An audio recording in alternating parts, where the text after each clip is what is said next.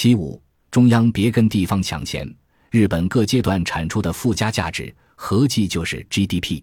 日本的 GDP 约为五百万亿日元，所以若设定增值税为百分之十的话，就是五十万亿日元的税收；百分之五的话，就是二十五万亿日元的税收。如果再加上资产税的二十七万亿日元，在百分之十的增值税下，总税收会有七十七万亿日元；在百分之五的增值税下，总税收会有五十二万亿日元。因此，根据我所提的税制，即便只收百分之五的增值税，也还是高于目前的总税收。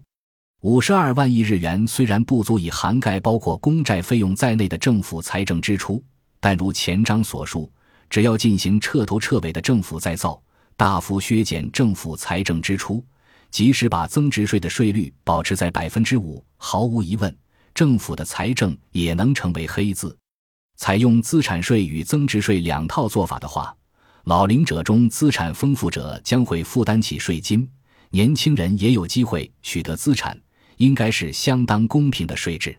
税收单位也几乎没有什么事情好做了。配合我所提议的税制，我设想了结合中央与地方的整体性税制。在日本目前的税收结构中，中央税款由所得税、法人税、消费税、其他税构成。另一方面，地方税则分为道府县税与市町村税。道府县税包括道府县民税、事业税、地方消费税、其他税；市町村税则有市町村民税、固定资产税、其他税等项目，像是在以各种名目零零碎碎的收取税款。如果调整为以道州社群为中心的税收架构的话，就像图六杠六那样，项目会十分清楚。道州制的部分容后再述。简单说，就是把日本分为十一个道州，旗下的市区町村则重新编制，变成一千个左右的社群。征税权基本上交由各道州与各社群，把增值税视为道州税，资产税视为社群税，各缴纳所收税款的百分之五给中央。从国际上来看，在地方税的部分导入资产税的国家并不算少。特别是英国等几个国家，多半都采用资产税。英国的地方税百分之百如此。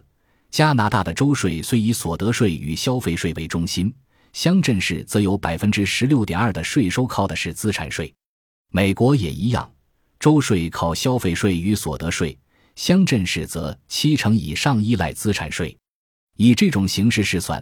日本社群的税收是国民资产的百分之一，约为二十七万亿日元。这一财源可用于教育、医疗、治安、基础架构等层面，构筑起安全而舒适的社群。道州的税收则来自于增值税，税率由拥有征税权的各道州地方政府自己在百分之五至百分之十的范围内决定。这一财源可用于振兴各道州产业，创造工作机会。在产业振兴的条件下，GDP 将可上升，进而增加税收。由于 GDP 不增长，税收就会减少，所以各道州都会绞尽脑汁振兴产业，吸引外国企业，吸引资金。道州之间因而会有所竞争。整体来看，日本的经济将因而更有活力。此外，道州社群也把百分之五的税收交给国家，国家的税收预算约为四万亿日元。以此为财源，可以做外交、国防、货币管理等只有国家能做的事。反过来说，除了只有国家能做的事之外，所有其他的事都可以委由道州社群来处理。确保工作机会的产业基础就由道州处理，生活基础就由社群处理。日本这个国家最根本的统治责任体制将可因而明确化。此外，本提案也可以让行政单位的责任与税制一致。本集播放完毕，感谢您的收听，喜欢请订阅加关注，主页有更多精彩内容。